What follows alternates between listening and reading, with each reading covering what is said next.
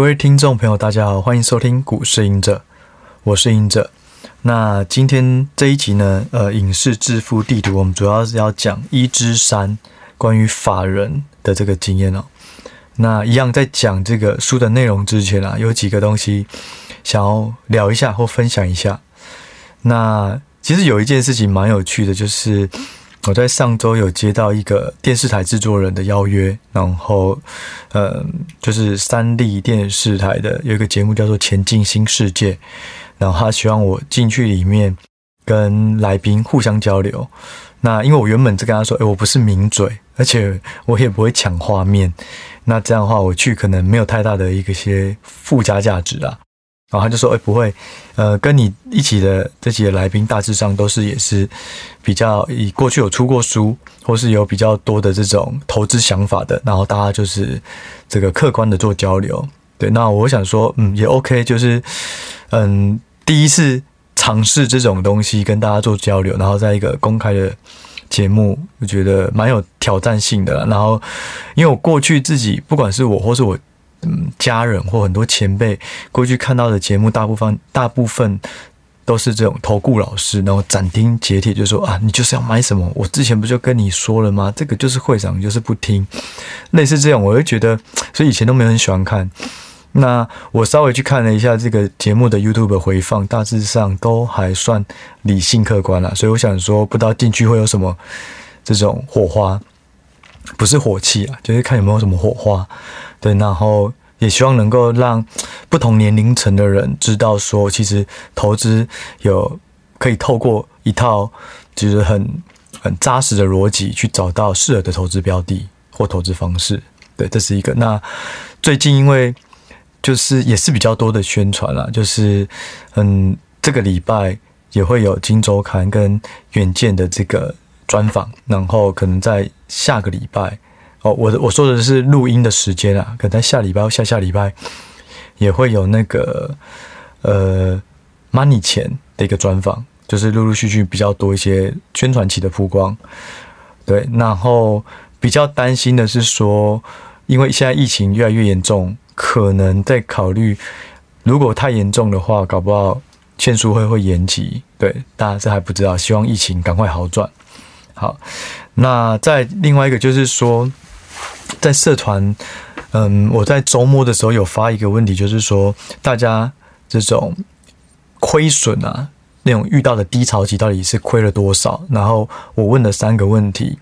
一个是说亏多少，第二个是为什么亏，第三花多少时间去弭平这个伤痛？对，那为什么问这三个？其实第一个就是金额，当然我很好奇，就是说到底，嗯，大家有亏过的金额有多？多可观，对，那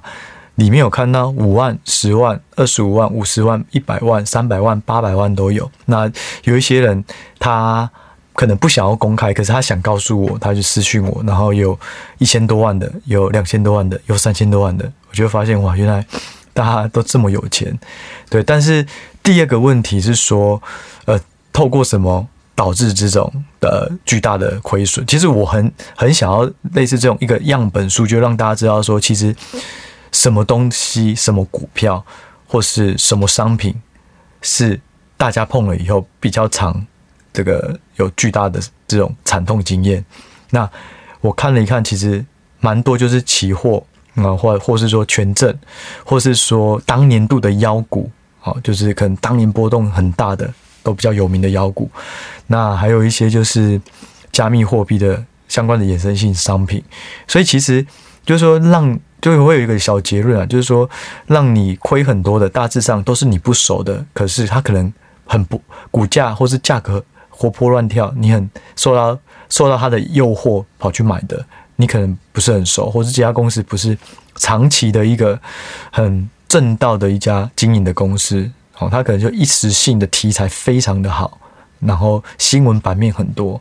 然后或是说个人的这种判断跑去买这种杠杆高杠杆的商商品，所以想要想要让大家也互相了解，知道说这种商品大家的已经分享了这种亏损经验，也可以看到我们要怎么避开这种比较大的惨痛经验。那最后一个花多少时间米平，也想要让大家就是说，就算你遇到了投资亏损，你也不要急着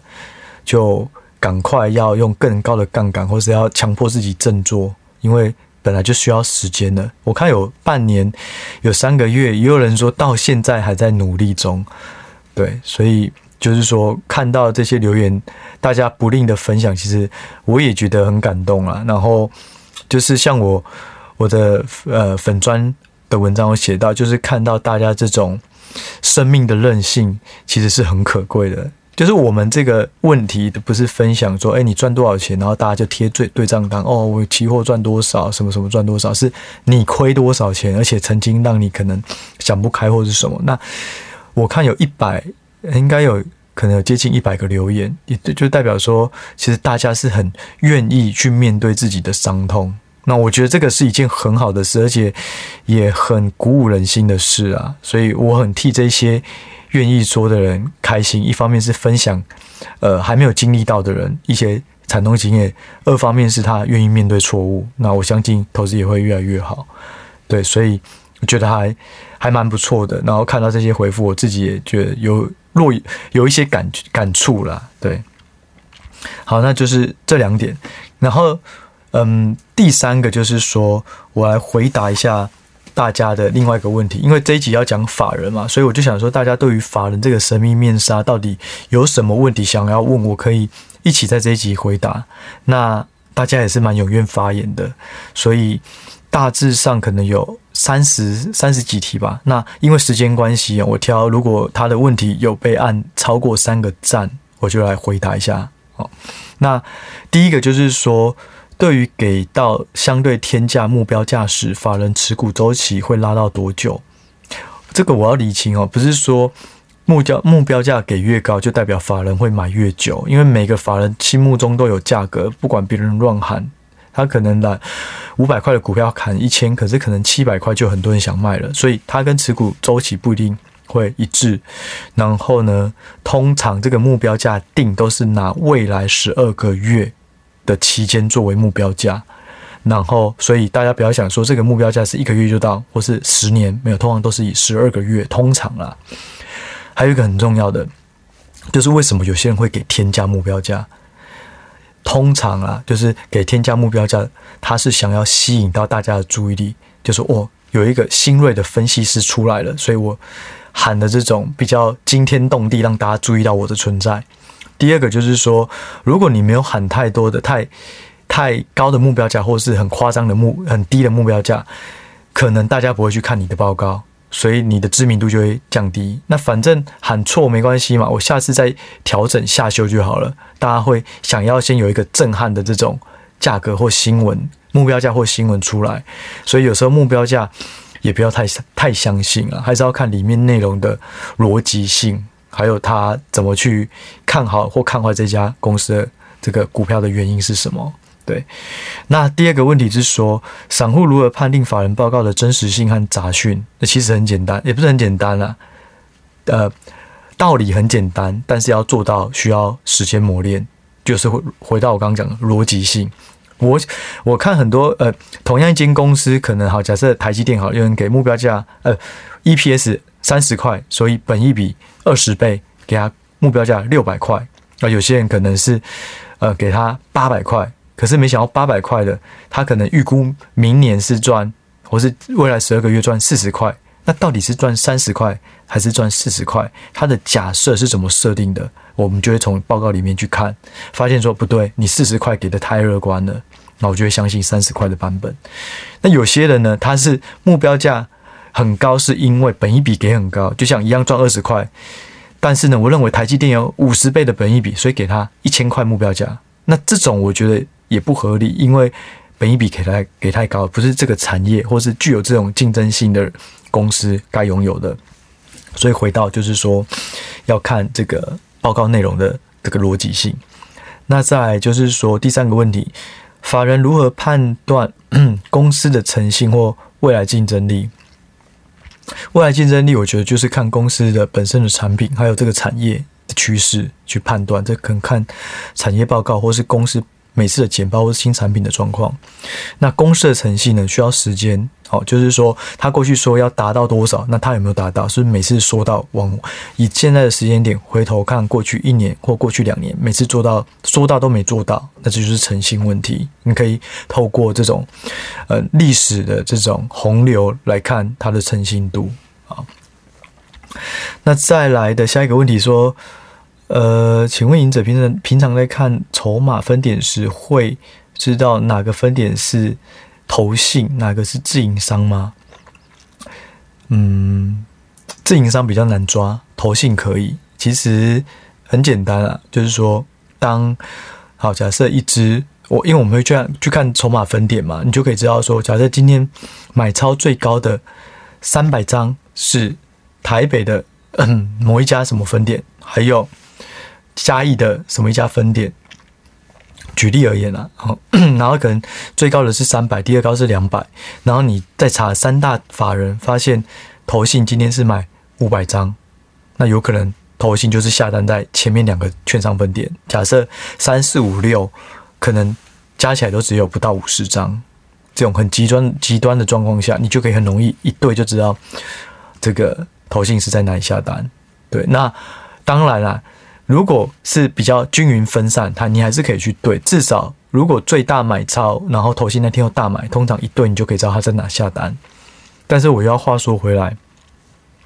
你知道投信在哪下单，其实也没有用，因为跟单投信不一定会赚钱。哦，这所以这这个是 这个是事实啊，就是投信有时候是看动能嘛，看最近什么题材好，什么涨比较多，他就赶快用资金去拉。那如果他是在拉出一个主升段，你在主升段的末期比较后面再进去买，你的成本就被垫高。所以我觉得知道投信是好事，但是不是因为为了要跟单，而是知道有多少投信买了，他们什么时候可能会卖。我觉得这个反而更重要。再来就是说，关于 ETF 成分股剔除时，到底是谁在接纳入时，又是谁在出货？我觉得这个很难讲，因为 ETF 的量体太大了。但是我有听过一些的讲法，或是真实的主力的盘算，他们会把一只市值比较小的股票，然后因为未来成长性很佳，然后就开始一直大买、大买、大买，让它市值可能从类似五十亿变成八十亿，好，或是一个门槛。那这个门槛过了，通常就会被纳入可能 MFCI、MSCI 的什么中小型股之类的。当纳入以后，它会在哪一天开始 ETF 要买，他们就会在这时候开始出货。这个是我有听到的一些手法啦，但是不常见，所以大家要小心纳入 ETF 成分股。如果它在之前是涨很多，所以纳入了，那反而要小心纳入后这些卖压可能就开始到货。哦，但是这种东西就是有可能，但不是百分之百。但是我就是说，可能有这种状况发生，大家要提防一下。那再来就是说，请问您者每日公布的投信买卖超跟每个月第十个营业营业日公布的投信最新持股，哪个具有参考性？我觉得我比较喜欢看。投信持股 不能这么讲，各有好处。因为投信持股的是说，你知道他现在大家的主流是买什么股票，所以他持有。但是因为他一个月只有公布一次，所以我觉得它时效性比较差。那你可以透过投信的每天的买卖操，你可以知道哦，他们开始在买什么。但是重点是说，买卖操就像我刚刚讲的，跟单不一定是赚钱，所以你可能只能判断说，哦，他们很这这支目前很热，大家都有意愿去买。对，所以各有好坏处啦。一个是每天都有，可是讯号不一定很明确啊；有一个是一个月有，可是相对而言，你可以知道市场上大家持股的状况。对，再来就是我看一下，呃，再来就是说，请问如何判断真假法人？其实很难判断啦，因为券商分点像最大的应该很多，一个是凯基台北嘛，它里面就多很多人那。嗯，你也不知道他到底是个人或法人，但是说真的，我们也了解或知道是真假法人也，也不是说必要的。当然，它会有参考性，但是不是说如果不知道就没有办法去在筹码分点上有一些帮辅助的使用啊。像很多嗯很多主力或是金主，他们就会去开这种外资的账户，你看到高盛买，你以为是外资，其实是金主，所以本来就很难判断的。大家都躲在大的券商或是外资里面，你就很难看到分点，因为他们的他们也很怕被大家知道分点，然后去跟单或去到货之类的。对，然后再来是说，请问法人的绩效通常怎么结算呢？通常是，嗯，每个月大家都会有一个排名啊，那排名每一季也会有，所以通常在月底或季底会有一个什么投信做账行情哦，通常就是可能要去集一些获利啊，或是什么的，所以，嗯，他们结算方式时间是这样，然后再就是说法人的资金怎么分配，我觉得这个。问题比较难回答，因为你投投信的资金来源是投资人，好，以寿险基资金的来源是保护。那如果是劳工局的这呃这种退退抚基金好了，它可能是大家的这种每一个人所缴的税好了，所以目的不同，金流的使用不同，这个资金的分配也不同。我只能说，呃，通常越长的这种要需要稳定现金流的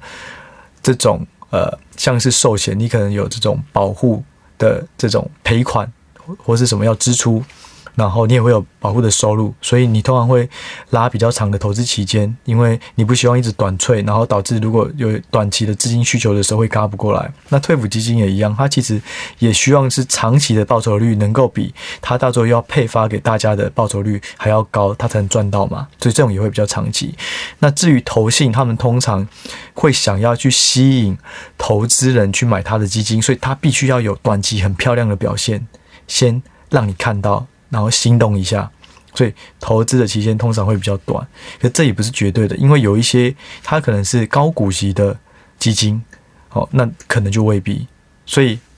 还是还是会有所不同啦。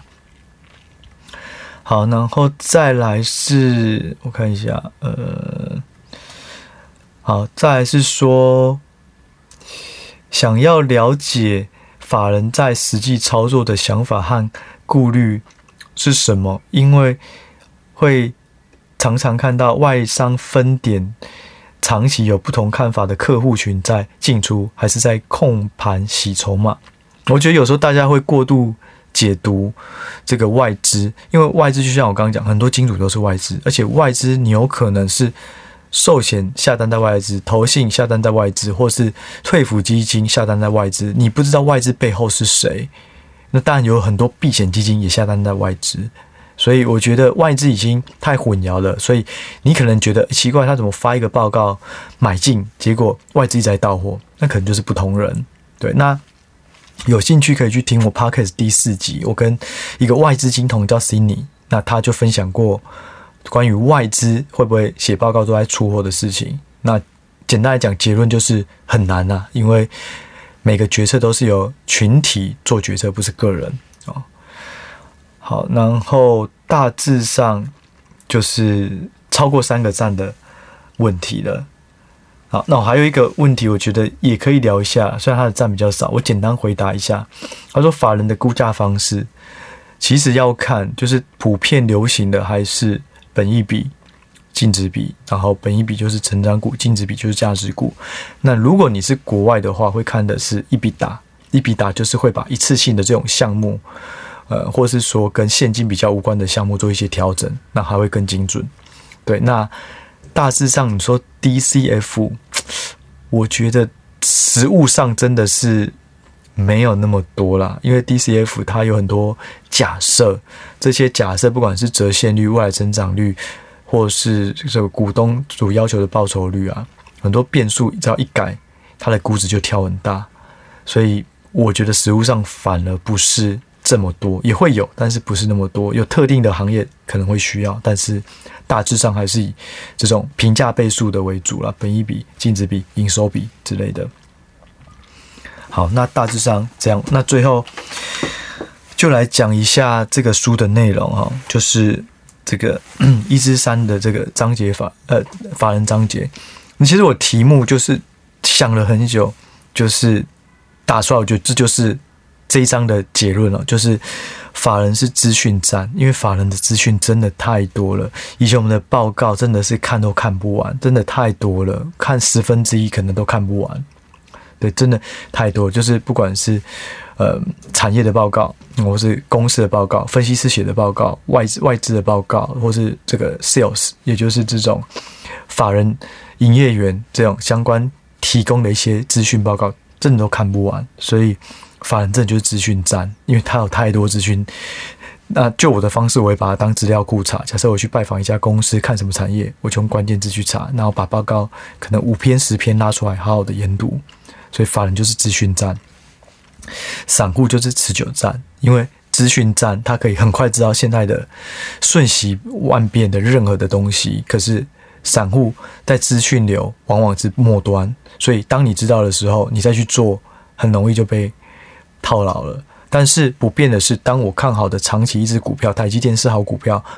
那长期台台积电就会是好股票，不会因为我晚了一个月知道，台台积电就不是好股票。所以我认为就是说，以法人角度，你的投资期间要稍微拉长。然后第二个就是说，你的那些选的标的本身也要是比较长期的股票，因为不管短线价格怎么波动，最后股价还是会反映基本面或者反映公司的一家。一家公司的成长力跟竞争力，所以我认为散户就是要持久战。对，那我另外是想要分享，就是说，在法人公司啊，比较有趣的就是去拜访公司。在法人工作的时候啊，比较有趣就拜访公司，就是说我们通常一个礼拜会拜访三到五天不等，然后尤其台股的频率很高。那海外如果负责海外股票，可能就是康扣啊，就是这种。呃，电电话的方式、会议的方式去聊。那我觉得拜访公司就是跟财务长啊、总经理这些的聊。最重要的不是听他们讲说啊，我们的公司未来会成长多少啊，然后可能的这个产业的状况啊，那个都是参考就好。我觉得最重要的是去看他有没有骗我们。对，很现实，没办法，因为很多公司，所以散户不要觉得身为散户了。就不要觉得说哇，法人可以去拜访公司，可以知道第一线的消息，然后做投资就有更有利。的确，他有一个消息，可是也很容易被骗，因为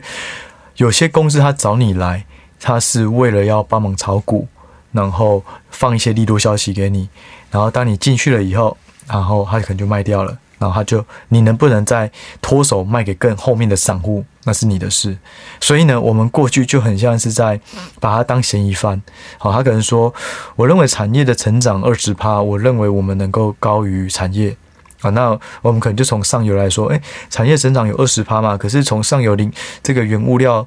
这个拿货，好像你们没有拿那么多。我看整个产业只有拿五趴，诶那多的二十趴，这个料源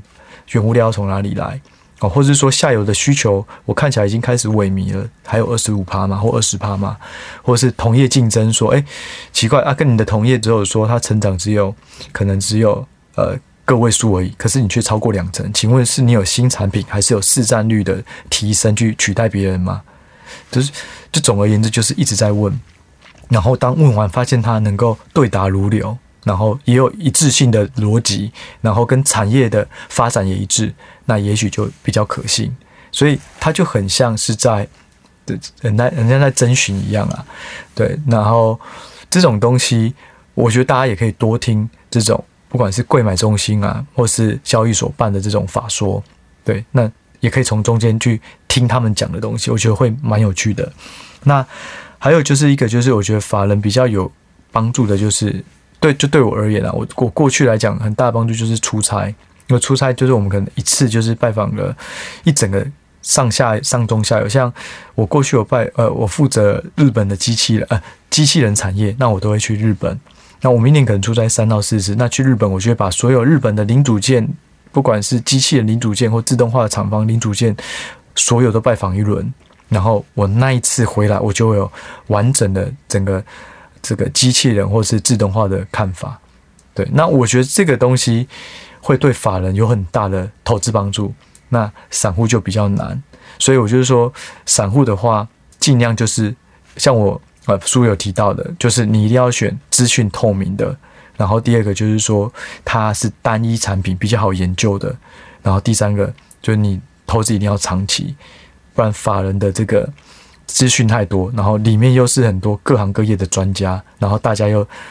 不同的这种角度去切入一只股票，所以呃，如果要短打的话，不容易打赢啊。对，那大致上这就是在法人这张 我比较想要分享的一些故事。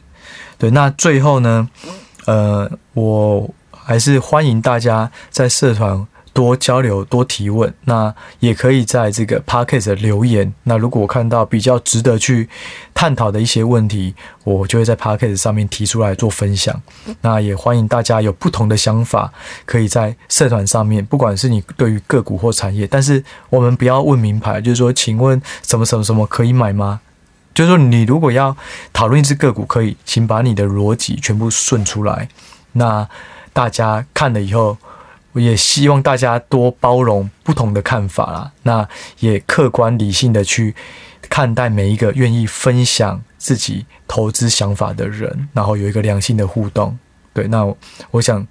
这样整体而言，可能对书啊，或是社团成员都会有更大的帮助。对，那。这就是今天大致上的内容，我们就下一集再见喽，拜拜。